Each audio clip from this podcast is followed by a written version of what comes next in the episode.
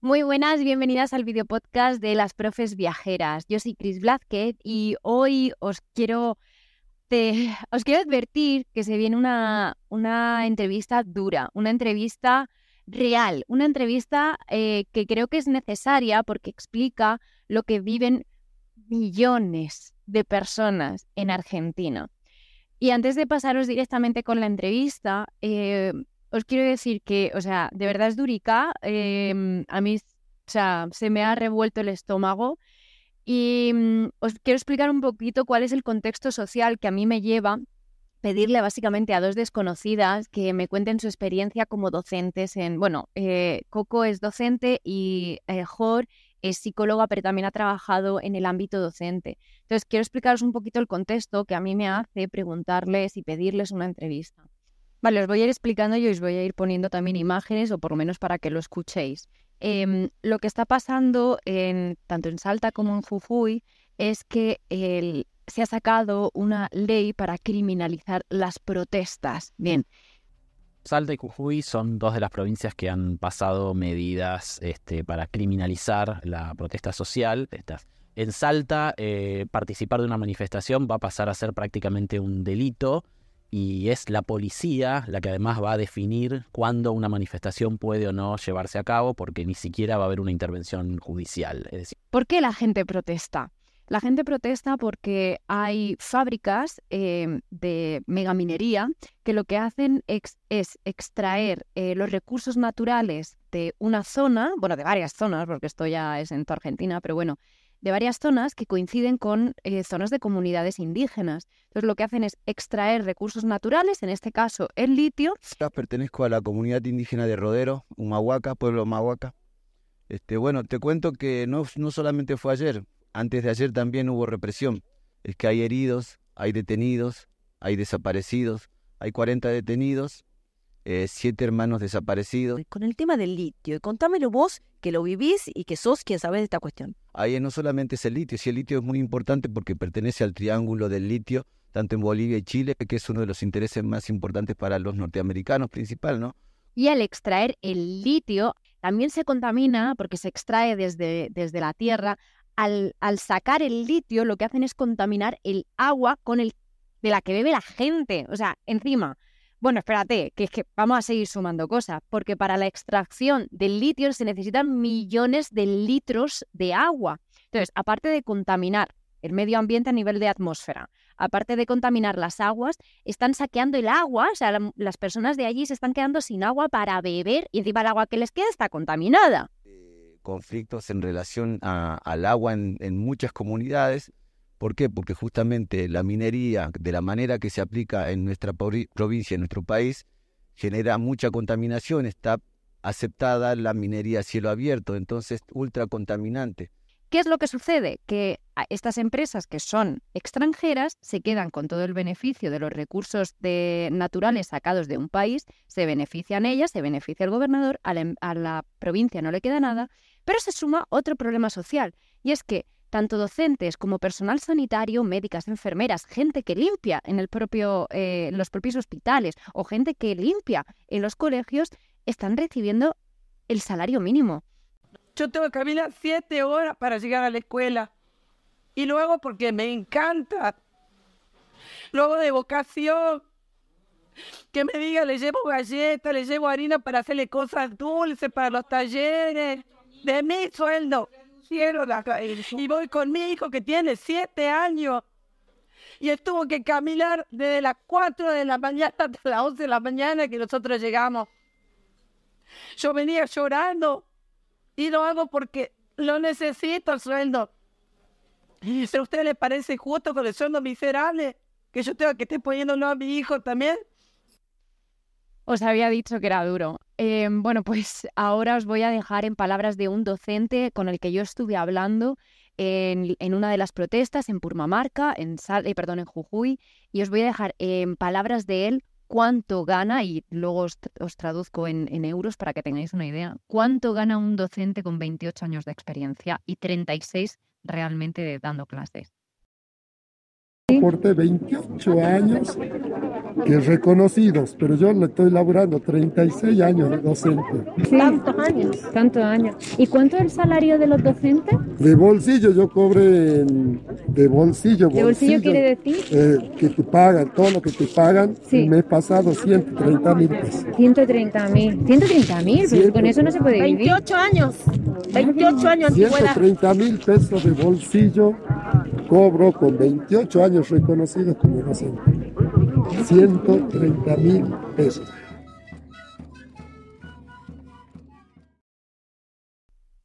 $130 mil pesos. Con 28 años de experiencia, 130 mil pesos no llega a 300 euros mensuales. Estamos hablando que tienen un nivel de hiperinflación altísimo y cada día ese dinero se va devaluando. O sea, el mes que viene esos 130 mil valdrán menos y podrán acceder a menos mercancía, a menos compra, em, simplemente porque su moneda va bajando de valor. Estamos hablando que a nivel de hoy 300, menos de 300 euros al cambio eh, blue, que se llama, que es el de la gente que te da por la calle. A, a cambio oficial no llegará a 150 euros, una cosa así, o sea, una, una auténtica barbaridad porque ya un desayuno normal te cuesta mil pesos. Y irá, siempre que vamos a la verdulería del barrio, del pueblo, nos gastamos tranquilamente 5.000, 6.000 pesos. No da, no da para vivir. Y 130.000 es el docente o la docente que tiene, ya te digo, 28 años de experiencia. Las que acaban de empezar ganan entre 53.000 y 80.000 pesos dependiendo de la provincia. Es que, es que no da. Que muchas veces las extranjeras tenemos la sensación de que Argentina es barata y es como, bueno, a ver, es más económica para nosotras, sí, ok, pero no es barata. O sea, Argentina no es un país barato porque tiene unos sueldos miserables para el futuro del país, que son la educación y la sanidad. Te cargas la educación, te cargas la sanidad, te cargas el país. Y de esto va la entrevista de hoy, chicas y chicos. Perdón que me haya puesto como me he puesto, pero es que creo que hay que tener un contexto social eh, para poder entender la raíz de, de este problema y entender un poquito la, la entrevista. Muchísimas gracias por eh, ver la introducción y ya, ahora sí, os dejo con la entrevista, que la disfrutéis tanto como la he disfrutado yo. Un besico. Vale. Bueno, chicas, chicos. Bienvenidas a mi podcast. Os voy a contar. El podcast es para profesoras viajeras, ¿vale? Son profesoras de español, pero que quieren viajar. Entonces, yo lo que quiero es hablar de educación, cómo la viven en distintos países, ¿no?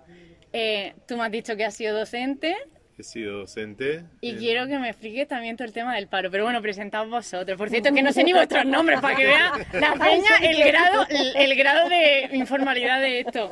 Yo soy Cris. Mucho gusto.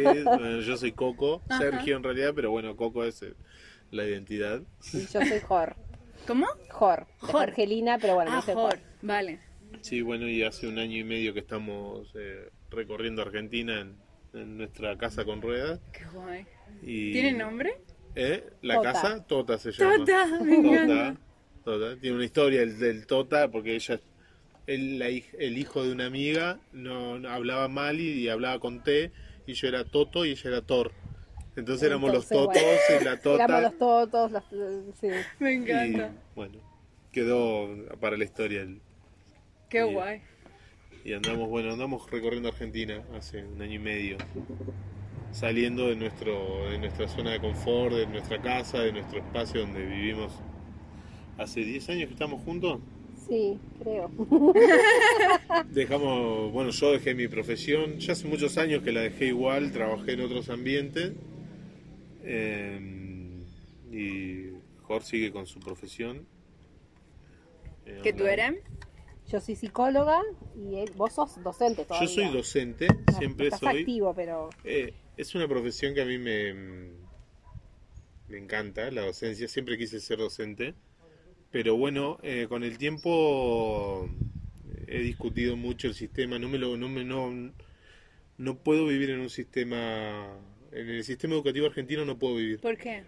porque mm, desde que empecé a, desde, desde el primer día que yo, mm, mira, el primer día que yo trabajé, el primer día que entré a un aula fue el día que mataron a un maestro en Neuquén, en la provincia donde nacimos. Que Por la policía en una represión mató a un maestro, a Carlos Fuentealba. Después googlealo o buscalo la historia ¿Pero de Carlos. quién mató a La policía. la propia policía? Wow. Estaban en una, pro- una protesta sobre la ruta y la policía disparó adentro de un auto a donde iba este, este maestro. Aparte, muy, la, la bala entró por atrás, o sea, ellos estaban pegando la vuelta y, y tiraron el, y... el policía se bajó del móvil policial, vio el auto y disparó adentro del auto. ¿Bala de verdad o bala de Eh, goma? una No, bala de bala de goma, pero le le pegó en la cabeza y, y falleció. Ese fue mi primer día Wow, como docente. wow. O sea que ya me montón, marcó, claro. me marcó y a los seis meses de, de dar clases yo ya formaba parte del sindicato. Ajá. Ya O está. sea que ya me, me puse a pelear desde, desde los seis meses. Desde los seis meses de docencia me puse a pelear con el sistema. Claro. Pero porque me di cuenta que el sistema neuquino o el argentino en general, y ahora te, vas- te vas dando cuenta Sí. en el país, eh, que es un sistema que, mm, que está muy precarizado, el trabajo docente, las instituciones educativas están muy abandonadas, ¿Pero qué quiere decir que está precarizado y abandonado? precarizado. Eh, el docente cobra muy poco para el labor importante que hace, que es justamente la educación de un país. El formar, yo soy docente de escuela primaria, es la base de la educación. eh, y trabajé en escuelas que se caían a pedazos, que las pintaban y las pintaban y se caían las paredes y se caían los techos y tuvimos principios de incendio y no existía lo que es el gas, venían a cargar el, gas para la calefacción de la escuela y un día me acuerdo, esto es una anécdota, me acerco al camión que viene con su manguera a cargar la, lo que es, acá se le dice el Zeppelin de gas, y le digo, pero el relojito que marca la presión no anda. No, no pasa nada. ¿Cómo no pasa nada? Va a cambiar lo del gas, tío, que te puede Ah, explotar o sea, el te puede explotar y me puede explotar a mí como Claro, persona. Claro, no solo a mis alumnos. Sí. O sea, a que mí, puedo morir yo, escúchame, que me gusta Que- la vida. que me gusta vivir. Le tengo cierto aprecio, un apego que... Me acuerdo que después de eso yo fui a dirección y le dije esto no puede ser. Reunión de padres, Claro. una escuela muy pequeña, una comunidad mapuche, una comunidad aborigen. Reunión de padres dijimos esto no puede ser, yo no trabajo más acá. Eh, nota, un pedido al gobierno y viajé 600 kilómetros, viajé personalmente Ah. con una compañera y encontré al al ¿cómo era ministro de educación de la provincia de Neuquén y en la cara le dije señor su papel con todas las firmas a los 10 días nos arreglaron la situación y dije vieron que es fácil a mi directora a la que está cargando le digo viste que es fácil le digo no puede ser que vivamos así con el riesgo de los niños y con el riesgo nuestro y el tuyo Claro. Que Eso encima, bueno, nada, es una, una comunidad muy, perdón que me meta, ¿no? No, no, no. Una comunidad muy chiquitita, ¿no? En el norte neuquino, bueno, esto que dijo Coco, ¿no? Comunidad mapuche, entonces por ahí a veces también, a veces, como si ya las, las escuelas por ahí de las ciudades quedan medias como excluidas o Abandonadas. imagínate en el interior de la provincia, ¿no? De, de hecho, nosotros estuvimos... ne- me dijiste que Junín de los Andes en Neuquén. en Neuquén Nosotros estuvimos en Junín de los Andes, en una comunidad mapuche, en un colegio de una comunidad mapuche, que el año anterior solo habían podido abrir, abrir dos meses. Porque o no había luz, o no había agua, o no había alimentos, o hacía un frío que te pelaba y se cortaba todo, entonces los docentes no... O sea, había nieve porque el camino no está adaptado y los docentes no podían ir. O sea, dos meses donde los niños, las niñas y los niños tuvieron educación, solo dos meses en un año. dos meses en un año es nada Nada. Ni siquiera está garantizado que eh, en Argentina son 180 días reales de clases por ley. No está garantizado, en ninguno está garantizado, pero no solo por el- la labor docente que se puede, eh, la, la huelga, el paro, porque no hay condiciones, condiciones mínimas de mm, infraestructura o de, si es un, un colegio en el medio de, de la cordillera, del campo, eh, condiciones alimenticias, de calefacción, eléctrica. Y la calefacción me decía, es que es que allá hace frío. Hace frío. Hombre. Nieve, nieve hasta la rodilla. Yo he viajado, he caminado 10 kilómetros para llegar a dar clases eh, porque o no, no había combustible. Yo viajaba 20 kilómetros diarios para, en una moto desde mi casa a la escuela y no, o no hay combustible en el pueblo. Claro. Al final bueno, es el ¿Cómo sistema, llegas? claro. ¿Cómo llegas? Hay que llegar a trabajar. Claro. ¿Cómo? Yo me lo tengo que gestionar al, la posibilidad, ni siquiera tengo una vivienda en el lugar de la escuela para llegar. Bueno, me lo gestiono, camino. Una vez llegué a la escuela y dije, señora, yo mañana no vengo. O sea, discúlpeme, pero son condiciones mínimas de, De ser humano. de ser humano. O armamos un salón donde podamos dormir los docentes y cumplimos nuestras obligaciones, o no sé. Y era eh, con una constante pelea. Claro. O ir a cortar la ruta. Tengo una foto en un diario en primera plana con un bombo golpeando en el medio de una ruta y una foto mía en un diario. Pero. Y, y lo que decía precarización también, en lo económico también. Hoy es un. ¿Qué, qué se gana más o menos? Es- relativa a la- las provincias. Es ¿no? relativo a las provincias, pero en Neuquén un turno, un turno implica las escuelas funcionan por turno, Ok. turno ma- eh, ma- eh, de mañana y turno tarde, y un turno son 120 mil pesos argentinos que estás por debajo de la línea de pobreza. Igual yo creo que O sea- Neuquén tiene dentro de las provincias el sueldo más alto docente a comparación de otras provincias, imagínate, o sea. Wow. La chica esta que me, que me encontré Hoy ayer puede que estar un poco más alto Sí, Neuquén. hoy puede Claro, porque a lo Ese mejor es eso el, te hace el último, el, el último Lo que idea que tengo yo que fue fines del año pasado Claro. Sí. o del anterior, porque antes de salir de viaje mi plan fue volver a dar clases para generar otro ingreso y poder terminar la casita y cuando dije 120 mil pesos lo hago en la calle, Claro. Lo Ah. hago trabajando de otra manera, pero no solo por menospreciar el laburo del trabajo docente, pero sino por la responsabilidad que implica también el trabajo, no es un trabajo mínimo o menor. ¿En qué condiciones uno puede ir a ir a dar clases si tampoco estás sati- satisfechas tus necesidades básicas? Claro. ¿Cómo vas a trabajar de una manera grata o sé, feliz? No, decir? enfocado, tío. O sea, Enfocado. Claro, tú no puedes estar concentrado en voy a preparar mañana las clases de no sé qué, si lo que tienes que pagar es la factura de la luz, la factura de no sé qué, pensar si mañana o no va a tener gasolina. es que no, es que tú tienes, si tú eres docente tienes que estar pensando en tus clases y en tu vida, obvio, pero no en solucionarte problemas básicos. Básico. Y, y para ir a trabajar uno tiene que poner dinero. Yo me tenía que comprar mi uniforme. Claro. Y lo más económico en un momento fue una chaquetilla de enfermero, que era económico. Y una directora me dijo, ¿pero usted es enfermero o es docente? Y le digo, escúchame, el día que vos o el gobierno me pague el uniforme, yo me pongo lo que me digan. Sí, sí, Hoy puedo usar esto, sí. porque no me alcanza. Y era azul, aparte, nosotros usamos blanco, el maestro es blanco. Ay, tan, tan Y yo iba azul. Pero azul porque era lo que había conseguido, no tenía plata para comprarme uno Pero ya nuevo. que dice que es rosa fluorescente, todavía entiendo el... el- Sí, Uso el color que me den, no me Ya importa, está, ya ¿no? está. pero Sí, le- sí. mi respuesta fue esa, el día que me- a mí me den el uniforme yo lo uso, Muy bien dicho. lo uso.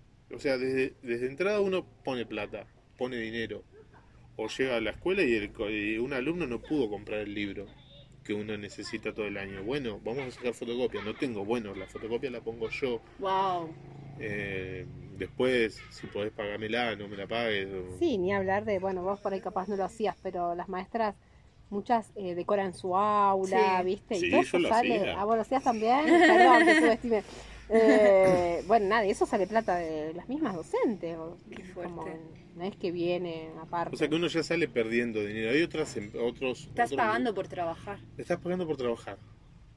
Que yo que trabajé también en área petrolera, que fui chofer de gente que llevaba a zonas petroleras y se quejaban y le digo, hermano, vos te, yo vengo a tu casa, te, te toco bocina, vos salís, te subís, a tu, dormís hasta tu lugar de trabajo, ni siquiera pones plata, la ropa de trabajo te la da tu, tu empresa. O sea, el sistema privado con el, con el público es muy, muy distinto. Cada cuatro meses a vos te dan tu uniforme, tu, tu elemento de seguridad, todo. No pones nada. O sea que todo, toda tu, está bien, Sí, es la, la educación pública y privada, o sea, las, las posibilidades del docente privado tampoco, no es que tiene todos estos beneficios.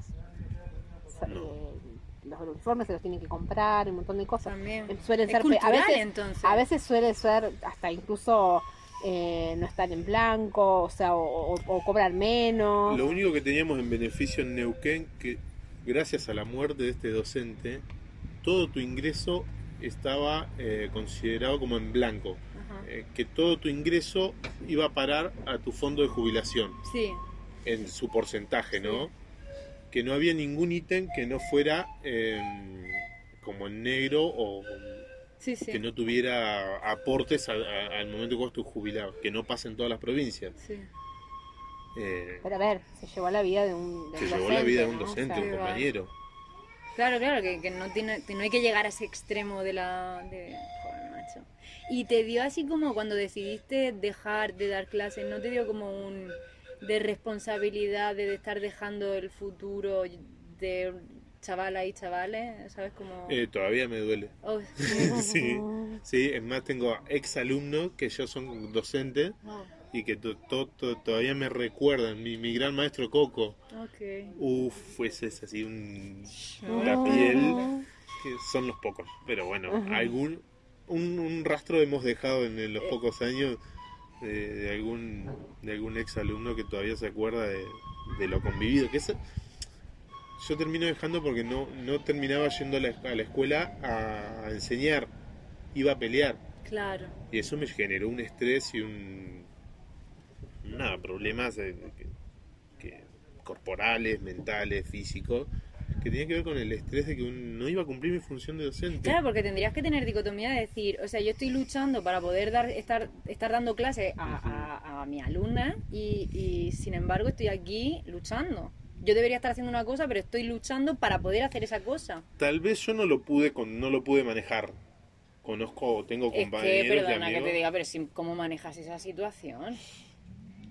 Yo eh, tengo amigos que desde adentro han hecho mucho eh, y, que, y que siguen luchando desde adentro. Bueno, yo no lo pude manejar, me, me era imposible. Para, esto es una cuestión personal. Eh, tengo Pero es que tienes que también mirar por tu salud, por tu vida, por decir, yo qué quiero hacer el resto de mi vida, quiero pasármela luchando con el desgaste que eso conlleva. Bueno, pasó hace dos años atrás también en otro, en otro pueblo de Neuquén, que una compañera falleció, su primer, eh, se recibe, va a trabajar su primera escuela, que la llaman y le dice, te tocó tal escuela, explotó la escuela, falleció. Su primer día de trabajo, o su primer semana, Sí, sí. no... ¿Y en qué condiciones? Tío. Es, para mí es estás poniendo en riesgo tu vida por ir a trabajar. por ir a trabajar. Y, y, y el Estado, o sea, o el gobierno, o no sé cómo, quién se... O sea, ¿es, es, es a nivel estatal o son los eh, gobernadores de cada provincia? O... Perdón, un perro que se quiere comer la comida, me parece. Ah, bye, bye, bye. Ay, Contestale vos. Sí, sí, eso. la parte más difícil. Claro, bueno, en realidad la Espera, te voy a comprobar que esté en- grabando. Ajá, sí. En la Argentina es eh, federal, que cada provincia es independiente, ¿no? Más allá de que hay políticas nacionales también que bajan eh, y que después cada provincia tiene que, llevar a cabo, ¿no? Pero eh, sí, después está también en, en las decisiones políticas de qué, qué, qué monto de dinero se le va a depositar por año, que, que en realidad está esa plata eh, para educación, para salud, ¿no? Y después cada provincia las decisiones, ¿no? Esto, por ejemplo, como pasa en, en Neuquén, ¿no? O sea, como el hecho esto que decía Coco, el beneficio de tener un sueldo más en blanco, que eso permite que el día de mañana vos te jubiles y te jubiles con un sueldo más o menos próximo a, a lo que vos venías cobrando, eh, o tener todos los beneficios, los aumentos y eso, bueno, se, se cobró una vida, fue más culpa de- de- del Estado de ese momento que... Pero no que- entiendo por qué no, por qué no pagan a, más a los docentes. Eh, y no sé cómo será en España, pero bueno, es, es como lo, lo triste es que nos terminamos como acostumbrando de que siempre hay que luchar, hay que pelear, tenés eh, tenés este beneficio, bueno, de usar, bueno, lo que está pasando ahora en Jujuy, ¿no? Que el gobernador quería sacar el beneficio de la protesta. eh, y, y tenés ese derecho, ¿no? De, hacer el reclamo, pero está tan, eh, está tan ya como ¿Cultural? eh, no, no, No. quiero decir como el eh, pierde valor ya también ese derecho, ¿viste? Porque la gente genera mal humor, la gente se enoja, ¿con quién se enoja? No se enoja con el Estado, se enoja con el docente que te cortó la ruta, ¿no? Exacto, Como- eso es lo que yo he vivido, que la gente estaba enfadada porque he intentado ir a no sé dónde y no se puede porque los docentes llevan dos o tres meses Y de... porque también es verdad que, a ver, en Neuquén hace el sindicato petrolero, te corta un- la ruta y en horas te lo solucionan, porque dejas un país sin ese recurso. La educación, lamentablemente, pueden pasar de que estés un mes haciendo una protesta y juegan con el cansancio, ¿viste? Total, los pibes creo- no van a la escuela, no, no ves el... el, el, el- el- Es- ¿viste? eso te iba a decir, porque no tiene Claro. una repercusión económica. No es una repercusión económica Instantánea. inmediata, claro. Eso. Inmediata. Porque al final vosotros habéis visto que tenga, por ejemplo, que la calidad de estudios que vosotros habéis tenido como estudiantes eh, se haya perdido ahora. No. Sí, para mí sí. sí. Sí.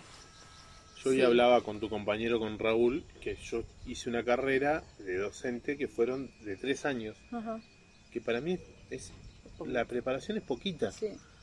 O Ahora sea que después va, ahora aumentó porque cambió, pero también yo no estudié en una universidad, es un instituto terciario que es, es un nivel menos que el universitario. Y a la educación la pusieron en ese nivel de salida laboral fácil, Wow. rápida.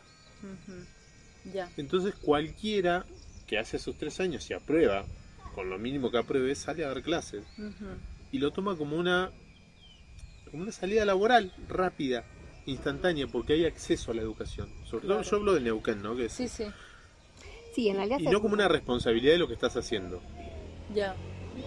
es complejo en realidad, porque sí, es, es como o, eh, eh, institutos de formación docente hay por suerte en varios lados. Es la posibilidad que tiene el pibe que no puede irse a otro lado a estudiar y bueno, estudia acá y que estudio para docente, ¿no? Tengo, salgo y salgo con laburo, seguramente salís con laburo. Entonces, y a la vez es cada vez más compleja la educación, ¿no? Porque todo lo que nos pasa como sociedad también se ve reflejado en las escuelas. Entonces, cada vez más, no es solamente ir y enseñar, alfabetizar, son un montón de otras cosas más que atraviesan a las escuelas hoy en día. Entonces, es como teniendo esa semejante responsabilidad, se tendría que valorar remunerativamente, ¿no? Que es lo que no sucede justamente. No solo remunerativamente, Que sino también, el espérate, acceso- paréntesis para que la peña que lo vea lo entienda. A mí me dijo ayer la chica que cobraba en eh, Salta alrededor de 130.000. 130.000 hoy en día son sí, eh, dos por- eh, serían 250 euros más o menos, puede ser. Eh, no sé cuánto está el euro, pero, pero, puede o ser. 250 dólares más o menos. O sea, es que, es, que, es, que, es que no es nada. Y además ya no es que no sea nada por la cantidad de responsabilidad que os lleváis. Es que no es nada para vivir en Argentina. Para es que tú no puedes vivir con 130 sí. mil No, la mayoría que hace tiene doble cargo, doble jornada, o sea, está en una escuela y después va a otra. Exacto. Porque si no, no le alcanza para vivir. Y eso también es un tema. O sea, Claro. vos estar a cargo de, de un grupo a la mañana y un grupo a la tarde, con toda la problemática que tiene la escuela, o sea, es sumamente agotador.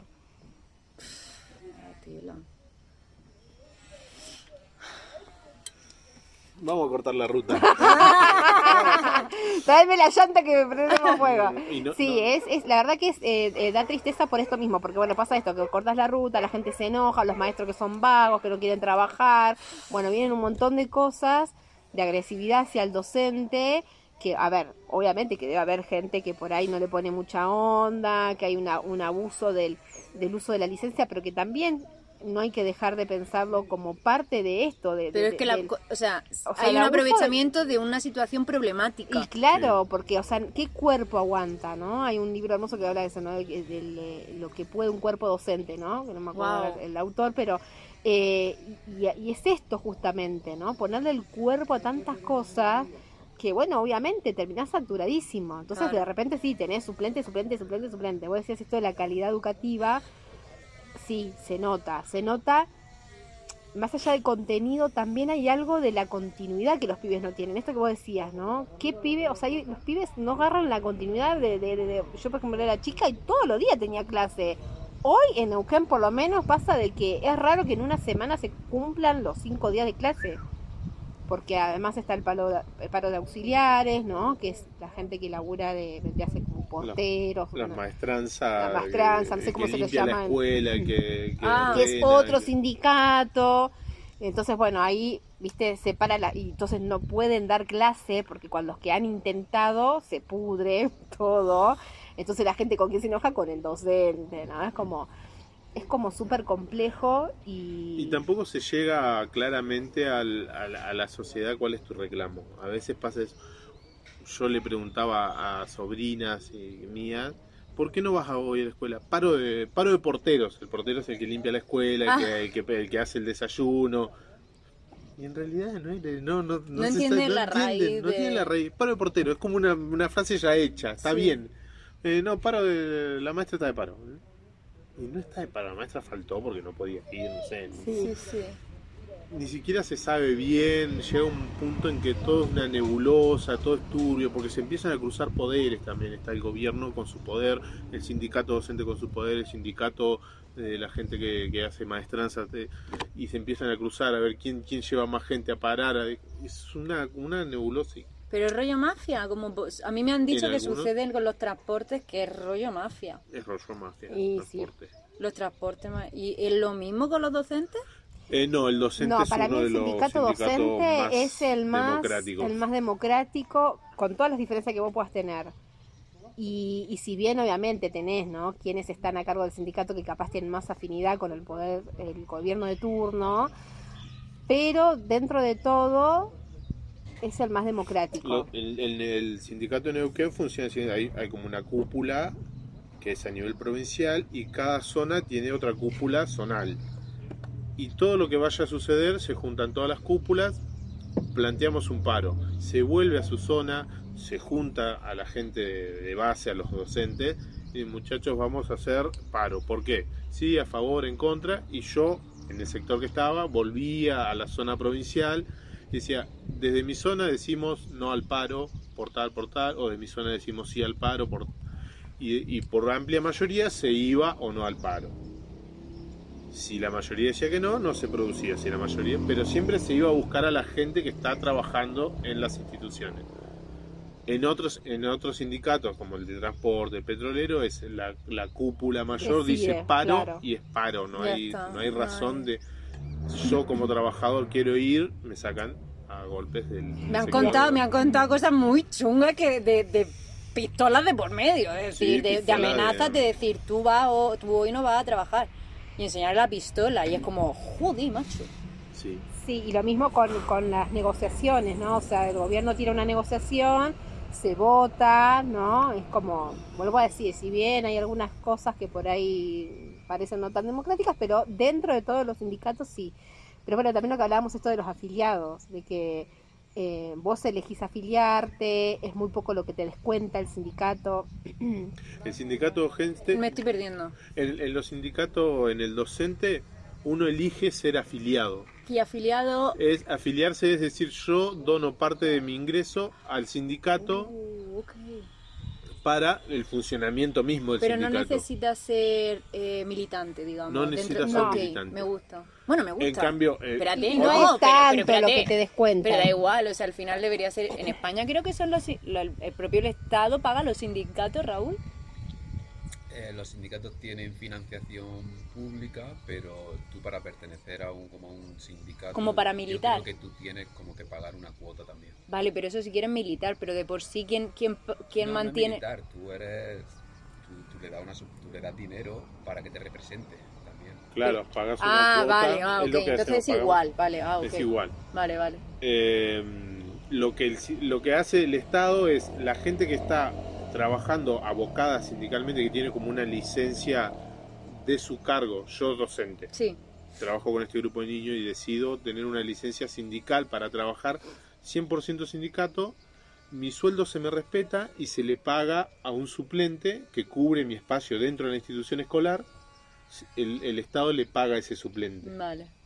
Es eh, el mínimo, son dos personas por zona que están dedicados abocadamente a trabajar para el sindicato. Para el sindicato, Claro. claro. para- sí. Eso tiene una duración de dos años y después luego a vuelves a tu zona o vas a elecciones y seguís participando. Ah, qué interesante. Pero eh, no, pero por ejemplo, todos tienen, no, vos podés participar de estas asambleas y dar tu opinión y no ser parte afiliada, no pagar tu claro. cuota. Vale, interesante el dato ese. Y podés opinar de todas maneras. Claro. En otro sindicato, como el de transporte, el petrolero, uno ingresa ya siendo afiliado. O sea, el sindicato sí o sí te saca tu cuota. Claro. Y tienes O sea, que pagar si. El, eh, no lo no decidís pagar. Claro, ¿no? claro. no, decidís parar, las negociaciones tampoco las decidí, las, deci- las decían los de arriba, es como, Eh, Y sería interesante Son que lo... sindicatos que manejan mucho dinero Pasa que, claro, manejan mucho dinero. Ah, y, y estas negociaciones, el, el transporte, parar el transporte en Argentina es parar eh, El, come- el, El comercio. el- el- Sí. el capitalismo. el capitalismo. Entonces no dura mucho. ¿Y cuánto cobra un- una camionera, un camionero? No, bueno. Eh, pero pueden estar a cerca del millón de pesos. algo. Yo tengo un hermano que trabaja como pero eso transporte Neuquén, no sé en si Neuquén que Bueno. por 5 o 6 horas de trabajo cobra 800 mil pesos. Wow, que no les quito importancia. O sea, No, no, no, no, no, no, no, no. no, no, que son importantes. Pero su Pero, trabajo es manejar. Coño, sube el trabajo de los docentes. También, claro. Si no, no es baja el uno, sino sube el otro. Claro. Equ- e- equilibrar. ¿Y, y creéis que mm, el sindicato de docentes a lo mejor no está haciendo bien la labor de lucha o es simplemente que el gobierno pasa? O sea, porque lleváis ya mucho tiempo de lucha, ¿no? ¿Dónde, ¿Dónde está la piedra? Qué buena pregunta. Eh, para mí el sindicato no maneja discursivamente y en acciones bien la lucha. El- eh, desde hace, no sé, 15 años ¿No atrás transmite bien el trabajo- mensaje? No transmite bien el mensaje. Y al gobierno le sirve Claro. y no le importa porque juega con esto de Con el cansancio. con sí. el cansancio de, la- de tu discurso, tu el mismo discurso que daba yo hace 15 años atrás, es el mismo discurso que se maneja hoy. No hay otra forma de llegar a la sociedad que yo banco la protesta, banco el corte de ruta, pero no llegamos, no se llega al, al- a, la, a la sociedad, al padre, al padre que te ve todos los días, que, que deja a tu hijo bajo tu responsabilidad por 5 o 6 horas. Es que no lo es que de verdad que no lo entienden. Es que no, no, yo No, no, es que no, no, Pero porque uno parando, haciendo una huelga, le complica la vida. Él, él tiene que ir, deja a su hijo en la, en la escuela y se va a trabajar. Si no puede dejar al niño, ya tiene que empezar eh, con ¿Quién lo dejo, a dónde va Claro. una niñera de express, eh, o la abuela, o el tío, quién puede ir a buscarlo, quién no. Por eso, se hace como un... Hace ayer fue, creo, le pregunté a, a un cha- a un hombre que ten- bueno, de- jovencillo que tenía a su hija pequeña, estábamos hablando y como justo estaba viendo lo del paro que estaban en la plaza, digo, esto también pasa en Buenos Aires, no sé qué dice, sí, sí pasa y digo, ¿qué va, tú qué educación le vas a dar a tu hija, pública o privada? Y me dice, no, privada. Lo siento, pero la tengo, le tengo que dar privada. Sí. Porque no quiero que mi hija Sí. vaya a un colegio público. Entiendo las protestas, entiendo tal, pero es que es- no. Y, y claro, me, me explotó la cabeza porque es como. Mucha gente elige la educación privada no porque crea que es mejor. Es eso. eh, claro, pedagógicamente Eso. hablando, sino porque, porque es esto, le garantiza los días de clase. Es un bajón que sea así. Nosotros nos duele Porque muchísimo ir porque todos somos defensores de la, implica- de la- no de la implica escuela pública. aprender todos los días. Absolutamente. Ir, ir eh, todos los días, porque justamente hay un docente como yo que salió de tres años que no que no sabe de tecnología. porque Los niños hoy vienen con un avance tecnológico que si uno no está atento, Actualizado, sí. actualizado, te pasan por arriba. Sí. Yo todavía no entiendo por qué los docentes le dicen a los pibes que no lleven el teléfono a la escuela. Tienen una herramienta tecnológica hermosa.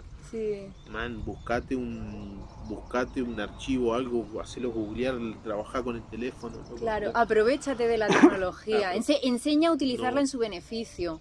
Claro, yo entiendo que hay momentos, muchas veces yo lo he pensado, digo, ay, es que ya se llevan el, el- el móvil a la escuela, digo, pero espérate, ¿cuántas veces yo utilizo el móvil para buscar información que antes tenía que irme a la enciclopedia? Sí. Enciclopedia, escúchame, ¿sabes? Y ahora es información actualizada todo el tiempo. Totalmente. Pero bueno, pasa.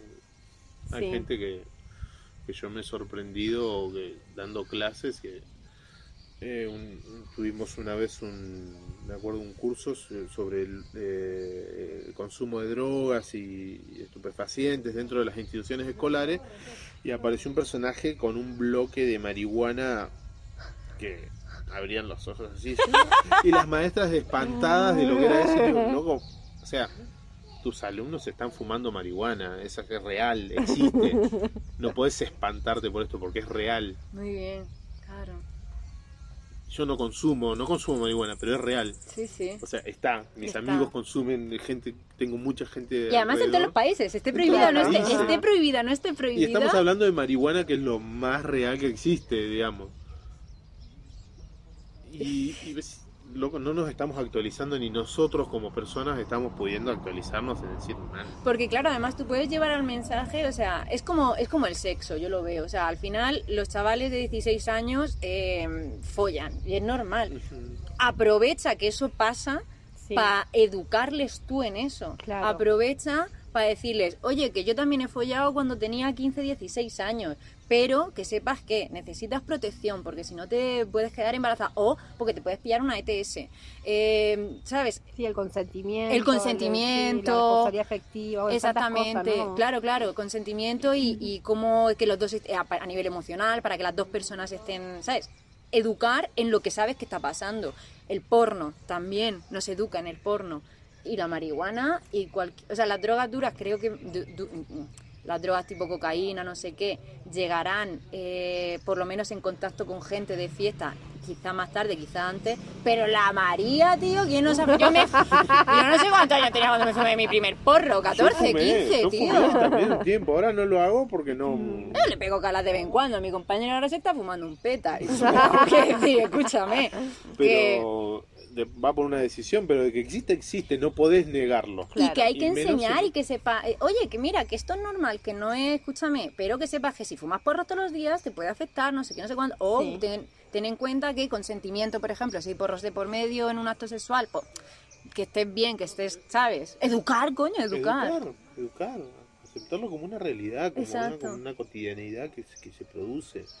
Y no solo en pibes alborotados con hormonas de adolescente, sino que ya es una realidad de, de- bueno, nosotros imagino que, que estamos pienso, en, ¿no? en una misma nivel etario, en, en los cuarenta y tantos, o- Mm.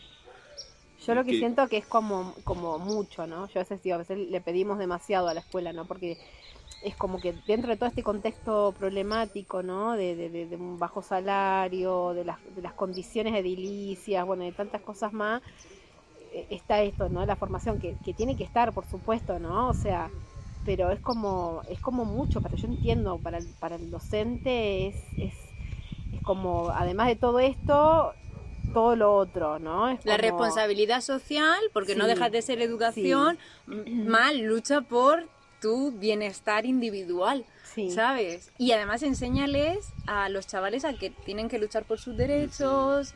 Es mucha responsabilidad, por sinceramente, por 200 y pico de euros mensuales.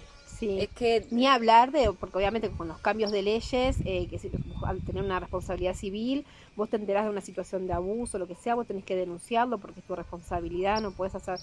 eh, yo he laburado también en, el en equipos, ¿no? En equipos eh, interdisciplinarios que se le Sí. dice, y, y también me fui porque terminé haciendo el bache, ¿viste? Todo lo que los agujeros del Estado tenés que cubrirlo vos, ¿viste? Eh, y ha pasado, viste, en algunos lugares donde maestras eh, fueron perseguidas por, por, el violador, porque por qué te metiste vos y lo tuviste que hacer la denuncia, o sea, no, no están cuidadas, no, no cuidados, ¿no? O sea, docentes, sobre todo a las mujeres, me parece que le pasa más esto. Entonces digo, es como, es como mucho, por dos mangos es como, dale, o sea, es el futuro del país, ¿no? Lo que estamos criando, pero bueno, sí, es como complejo. ¿Y cuál Mm. es la solución si la hay? para mí es un cambio, un cambio en- a nivel educativo, eh, tanto en leyes educativas como en infraestructuras educativas, en formación educativa. Digo infraestructura, que las escuelas tengan espacios En condiciones en mínimas. condiciones y espacios habitables reales. Y, y en, y en- ¿Qué, cuáles, son- o sea, ¿Cuáles son los fallos, por ejemplo, lo que me has dicho de la agujica? ¿Qué fallos tiene a nivel eh, infraestructura que habría Eh, que cambiar? eh, para mí, de base, hay que cambiar la educación al interés de la persona. Vale. Un- Una educación primaria sí, que es una educación general, matemáticas, eh, lengua y literatura o, o idiomas, eh, ciencias sociales y naturales, que sea una... re- Pero para mí la- el colegio secundario tiene que ver a la... tender al, al interés del- de la persona. Es decir, che, a mí me gustaba tocar la guitarra. Bueno, tengo una formación básica en cuestiones de ética y ciudadanía, de historia, de geografía, pero que mi mayor carga horaria vaya a la música. Que yo pueda tener un taller de música con instrumentos reales, con profesores capacitados, que si a vos te gusta la matemática o te gusta las artes plásticas, el dibujo, la pintura, tengas espacio donde la mayor carga sea al interés del, del alumno. Uno va y estudia a mí matemática y física, esto. Y, y, y creo las rendí desde que me, desde que el primer año que no las aprobabas ibas a esos eh, exámenes finales extras y las rendía una vez, dos veces, tres, cuatro, cinco veces. Sí, Para sí, recibirme de docente, una cátedra de matemática la rendí eh, los ocho finales. Eran las ocho unidades, porque no me gustaba y era estudiaba y estudiaba esto y ocho finales, los ocho finales legales que habían en la carrera los. Pero está bien, lo tenía que saber. Sí, sí, sí. Pero para mí la educación debería ser más tendiente, que entonces uno ya llega a una educación universitaria con una información mucho más amplia de lo que uno quiere estudiar. Claro, porque cuántas veces, bueno, a mí me ha pasado. O sea, eh, yo empecé una carrera que no es educación infantil, que es lo que yo estudié, que aquí es maestra de, infan- de, de De jardinera. Ah, sí. maestra jardinera. jardinera. Y yo lo, yo hice, empecé una carrera que era pedagogía. Claro. Empecé pedagogía porque mi familia dijo que yo tenía que estudiar pedagogía. Que no le hicieron a mala, por Dios, faltaría más, me quieren. Claro. Solo que eh, no supe tomar decisiones, porque nunca me habían enseñado a tomar decisiones. Otro ejemplo que me ha gustado de lo que estás comentando. Cuando yo tenía que, la primera, y creo que, no, la primera optativa que yo tuve que elegir en el instituto eh, era o refuerzo de matemáticas, o refuerzo de lengua, o francés. Yo quería estudiar francés, ¿vale? Yo no sabía que me gustaban los idiomas por- porque yo pensaba que yo era muy mala. Ahora hablo un montón y estoy muy contenta. Pero eh, yo suspendía tanto matemáticas como, eh, como lengua. Entonces decían los profesores, franceses, para quien le va muy bien en matemáticas y muy bien en lengua. Entonces no necesitas refuerzo en ninguna de esas dos. Y entonces ya ahí esos podrán ir a francés. Pero si a ti te van mal las matemáticas, tú tienes que ir a matemáticas, refuerzo de matemáticas.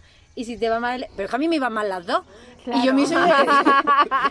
Eso, Claro, no sé si lo que elegí, la verdad, matemática, creo. Pero que, que a, a reforzar lo que te iba mal, pero porque no te en vez mal, de, porque no te- claro, no en vez de reforzar algo que a mí me hacía ilusión, Claro. que era que a lo mejor podía ser eso, por lo que tú dices, eh, tocar la guitarra o música o lo que sea, en O vez lo que de... sea, ¿no? se- Claro, es como si a ti, por ejemplo, había un meme hace mucho tiempo que decía, eh, no era un meme, pero era como una madre que el, el maestro le había dicho, su hija ha suspendido matemáticas y ha sacado un 9 en, en pintura. Y le dice la madre, ah, entonces la tengo que apuntar a una academia de pintura. Y el profesor se queda en plan, la- esperando la respuesta de no, lo que necesita es una academia de matemáticas. Claro. Como, no.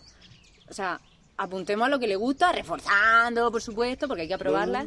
Pero es verdad que no se potencia el... No se potencia el interés Ajá.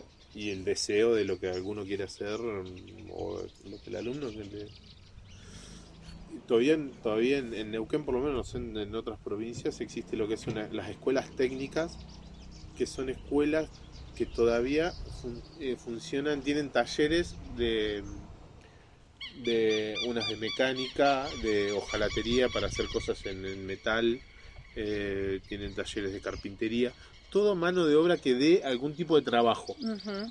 Como que el, el- el fin de la educación es que uno pueda trabajar y ganar dinero.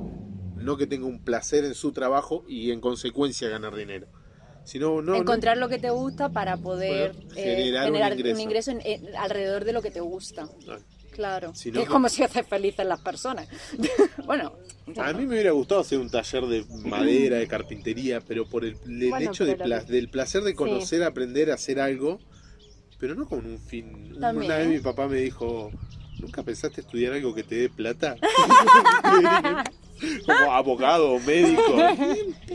Bueno, pero que eh, justamente, ¿no? Me parece que yo creo que en esto va, eh, en todo el mundo debe ser más o menos así, ¿no? Es como la educación se perfila al, a lo que, al mercado, ¿no? Como esta cosa de eh, que, que hay que formar para que después esa persona entre dentro de un sistema que con profesiones que son las que, que, que- brinda un mercado, ¿no? Eh, después vos podés elegir otra cosa, es como esto, que no te dé plata, pero bueno, manejate, no sé, ¿viste? Es como... eh, lo- el- el- la idea o la categoría de éxito y de, y de crecimiento está como relacionado a esto, ¿no? Como que vos tenés que estudiar algo y ser alguien en función a, a algo que en realidad es lo que te ofrece el mercado. ¿no? Claro, Es como- claro, esa es la cosa. Por ejemplo, en España, eh, que yo, lo, o sea, lo entiendo porque mi familia me lo decía, pero eh, que, que yo no lo haría nunca. Eh, sácate unas oposiciones y trabaja mm, como profesora para el Estado. Es verdad que, claro, allí las maestras, si no mal recuerdo, son como dos mil y pico pagos mensuales. Está bien, podría estar mejor, por supuesto, por la carga de responsabilidad que llevan, por supuesto. Pero claro, yo decía, es que yo no quiero estar en un sistema eh, en el que a mí me están diciendo lo que yo tengo que estudiar, eh, enseñar, y luego, dependiendo del político de turno, yo puedo hablar o no de ciertas cosas. Que bueno, en mi caso personal, seguro que, ¿sabes? Me la repanfifla y yo diría, ¿sabes qué, niños y niñas? Las personas trans son personas. Independientemente, Claro. porque, eh, por ejemplo, en mi comunidad, en la región de Murcia, pusieron una cosa que se llama el PIN parental, que es que si los padres no quieren que tú le hables de ciertos temas a tus hijos en, el- en la educación pública, eh, tú no tienes por qué hablarlos. En la educación pública. Pública. Uy, uy, uy, uy, uy. Uy, uy, uy, bueno, uy. eso sí es algo maravilloso que tiene la Argentina. Es como. Es que la Argentina es muy peleona. Es peleona, que, que hay gente que está en contra de, por ejemplo, la ESI, que es la enseñanza mm, La educación sexual. de educación sexual integral desde las infancias, desde el ja- desde el jardín, eh, eh, jardín de infante, que es la primera Sí. institución educativa en Argentina. Pero porque Hay- no entienden el plan educativo que hay. Porque el plan educativo, o como yo lo he visto en otros países, eh, que por ejemplo en Canadá se hace, educación sexual es decir a los niños, ¿sabes qué? Tienes que, o sea, sexual, sí, la primer, primer año es educación como corporal. Claro, es que la sexualidad es un todo. Claro, entonces sí. empiezan diciendo eh, las niñas, eh, uy, las niñas, y qué, qué cosa más fea iba a decir, las niñas tienen vagina, no, o sea, no es eso. Claro. Pero bueno, eh, entienda, por ejemplo, lavarse los dientes como Sí, parte de la educación parte de- sí, corporal. tal cual. Y Sí, luego cuando sí. llegan a unos niveles de madurez eh, y sociales, entonces es cuando, cuando ya tienen más repercusión social, es cuando les enseñan eh, pues a lo mejor las di- distintas diversidades sexuales, identidades sexuales y de género, en fin.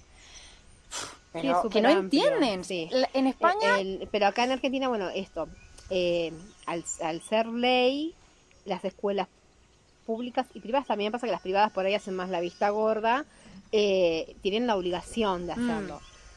Obviamente hay que capacitar y también es verdad Sí, que hay ey. docentes que también no hacen la vida gorda, ¿no? La vista gorda, pero pero pero bueno, eh, antes sí los padres tenían que autorizar si querían o no. Ahora ya no, al ser ley están como obligados. Están obligados porque es, es un derecho en realidad. O sea, Claro. Entonces no podés vos decir, no, no, no, no, no quiero que le, le enseñen sobre educación sexual. Claro. Y el otro tema ahora, la, mm, el ingreso de los niños con la desmanicom... No, ¿qué pasan los niños de lo que eran educación eh, especial, de escuelas Ah, sí. especiales, a integrarse Sí. a escuelas eh, de educación normal, Sí. Sí. cotidiana?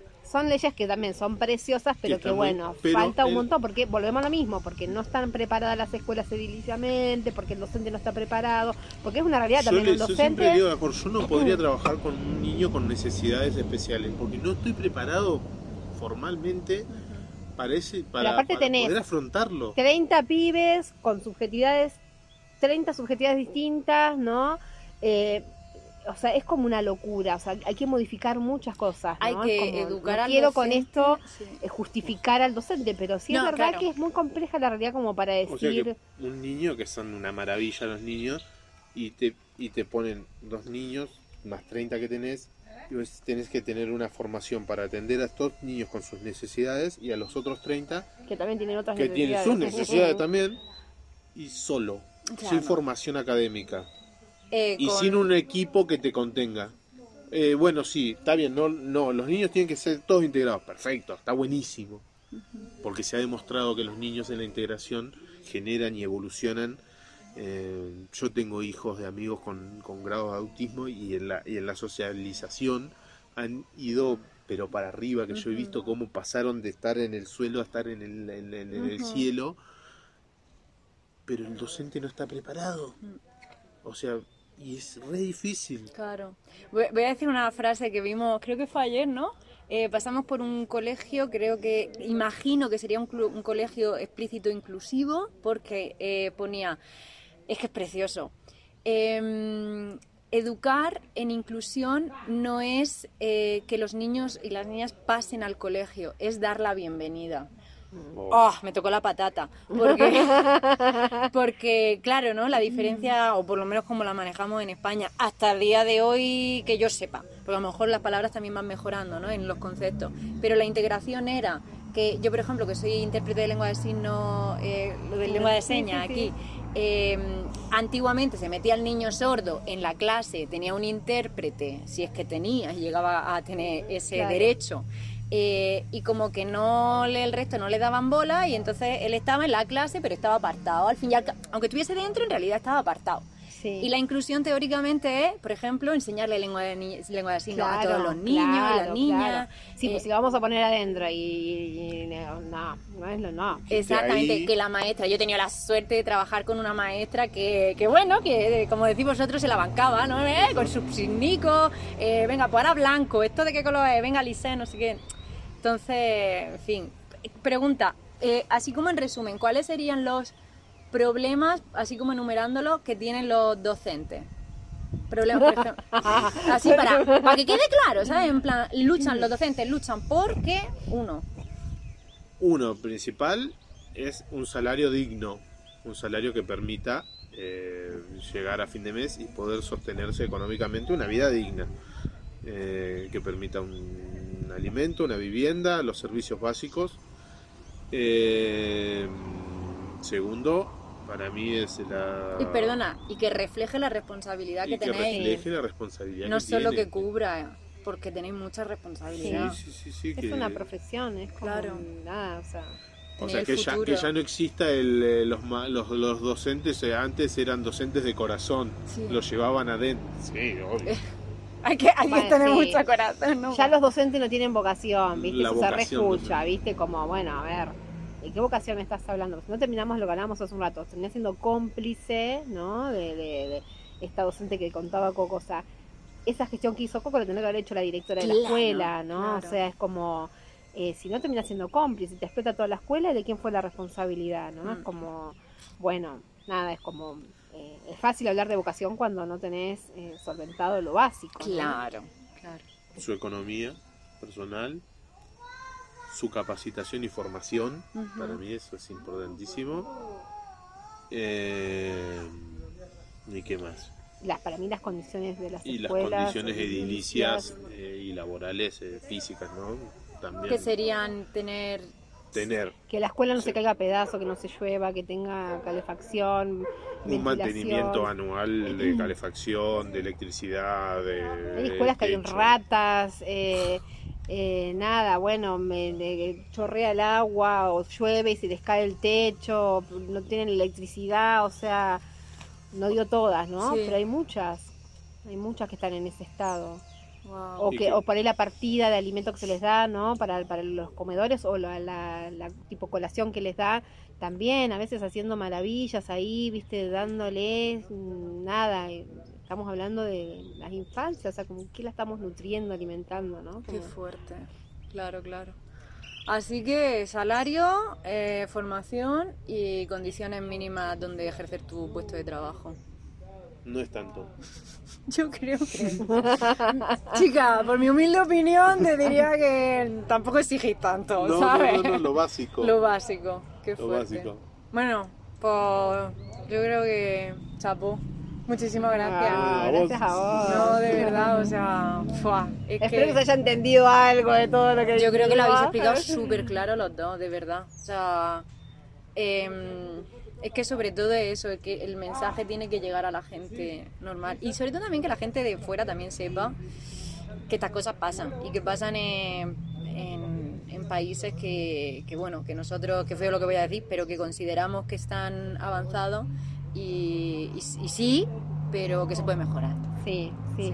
No, y algo, algo digo, positivo, parece como re pum para abajo, ¿no? También. Pero digo, bueno, en Argentina la educación es pública, Eso es eh, verdad. gratuita, ¿no? Eso es verdad. Eh, que a mí eso me parece maravilloso, hasta incluso el nivel universitario, Eso, sí. que pocos países lo tienen.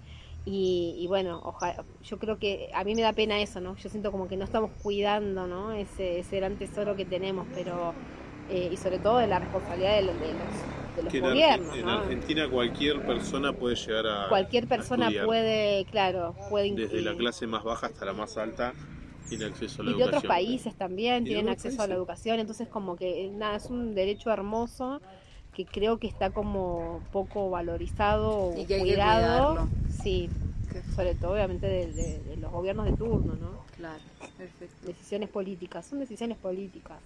Para terminar, ¿qué os diríais a tu yo que acaba de empezar a dar clase y a tu yo que acaba de empezar a ser psicóloga, a dar... eh, Ajá. Oh. Yo cuando entré en educación, en el equipo, estaba feliz, feliz, porque era un, un cargo que yo sentía que, que- que era el cargo para mí.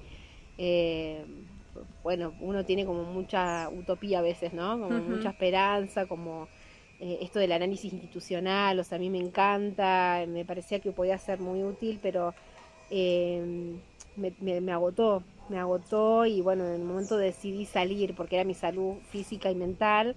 eh, pero bueno, que, que no fue en vano lo que hice, eso le diría, que no fue en vano, que gracias por haberlo intentado y que, que se puede seguir haciendo la revolución desde afuera también. Que desde adentro obviamente valoro y admiro los que se quedaron y los que pudieron quedarse, pero, pero bueno, de hecho me toca ayudar a muchos que están dentro del sistema y los ayudo desde afuera, así que bueno, eso. Sigues en el sistema. Sí, tal Sigues cual. De alguna manera. Sí. Gracias. ¿Y tú? Lo que dijo ella, pero masculino. No, yo le hubiera dicho, podrías haber empezado terapia antes para poder manejar, Me encanta. cómo para poder manejar la, esto que te contaba hace un rato de que no poder soportarlo y tener que salirme. Podría haber hecho terapia y tal vez lo hubiera podido seguir peleando desde adentro. Qué guay. Ahora sí, perfecto. Me ha encantado. Muchísimas gracias, Gracias. chicos. Ay, me ha encantado la entrevista, de verdad.